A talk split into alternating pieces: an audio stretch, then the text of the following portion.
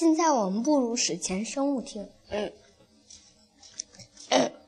一走进来，我们就能看见一面嗯大化石的墙，里面大概是什么鱼、什么荷叶、嗯植物、动物什么的化石。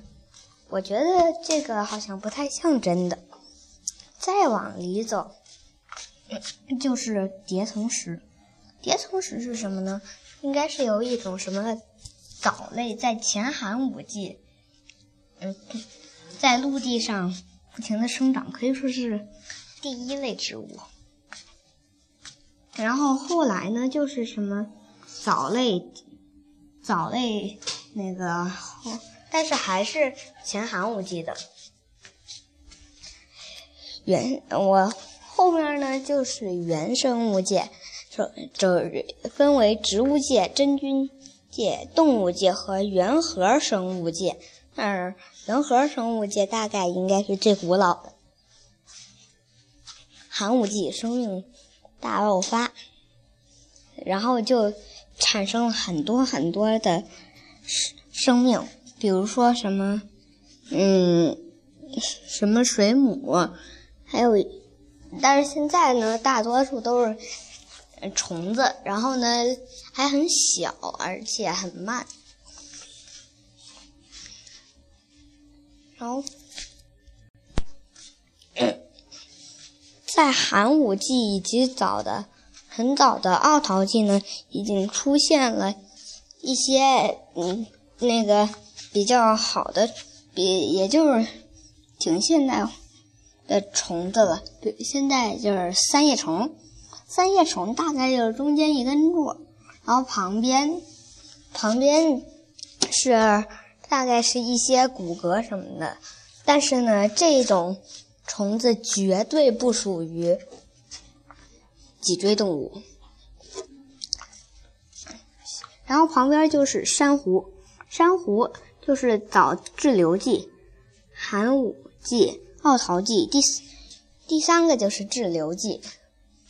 这个种珊瑚呢，看起来很像裂有裂纹的石头，但是呢，你可以看见这块有凹凸不平的，所以这个就是一个珊瑚。这旁边的菊石，我感觉这挺像人们做的。这菊石的话，菊石是实际上是那种蜗牛什么的。蜗牛，然后旁边就是这种贝类贝类，那个什么水一些海贝，还有什还有在在旁边就已经呃早早二叠纪了，就是巨大的鹦鹉螺。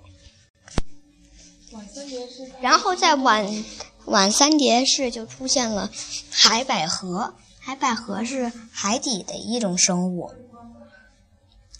嗯，长得挺像现在的荷叶的，然后，然后再往再往前一点就是这种，嗯，鳄鱼产于湖北。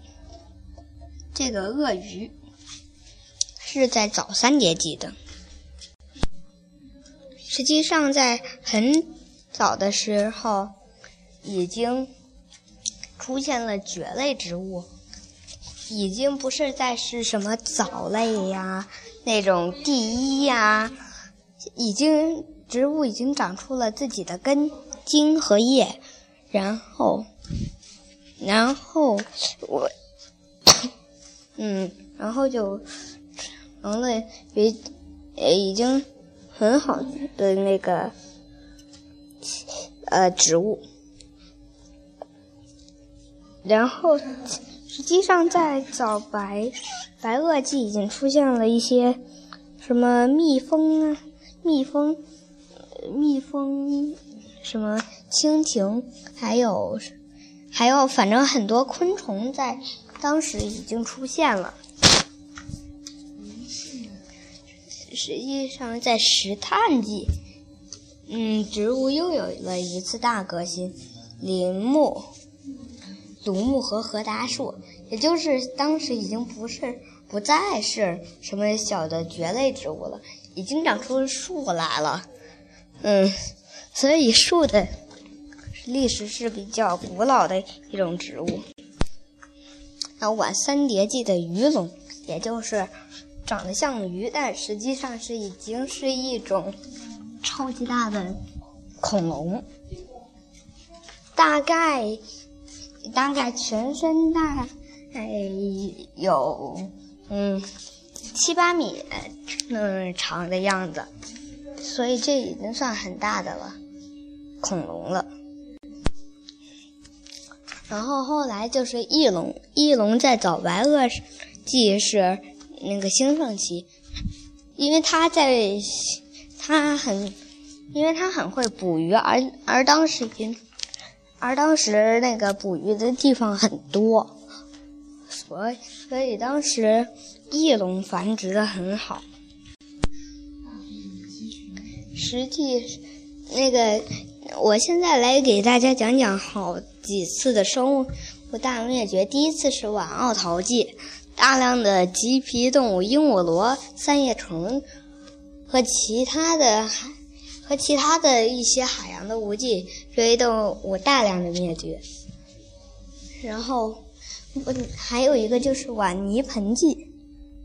大量的灭绝的是无寒类鱼、无寒鱼类、盾皮鱼类等等有脊椎的动动物，是头足类、腕足类、海百合等一些无脊无脊椎的动物。那个故事，然后嗯，实际上灭绝的原因，实际上全球性气候变冷的。缺还有缺氧的事件，在晚奥陶纪是为什么灭绝呢？是全球性的海平面的变化，还有冰冰川一些冰川的形成。呃，古生代的最末，也就是二点五亿年前，灭绝原因是海平面、海水。盐度的变化、火山活动、气候的变化等，大概有百分之九十以上的海洋生物种灭绝。这地地球上大概最大的一次的灭绝。然后下下，然后就是晚三叠纪。嗯，灭绝的原因是气候的变化和雨量的增加，海洋中的。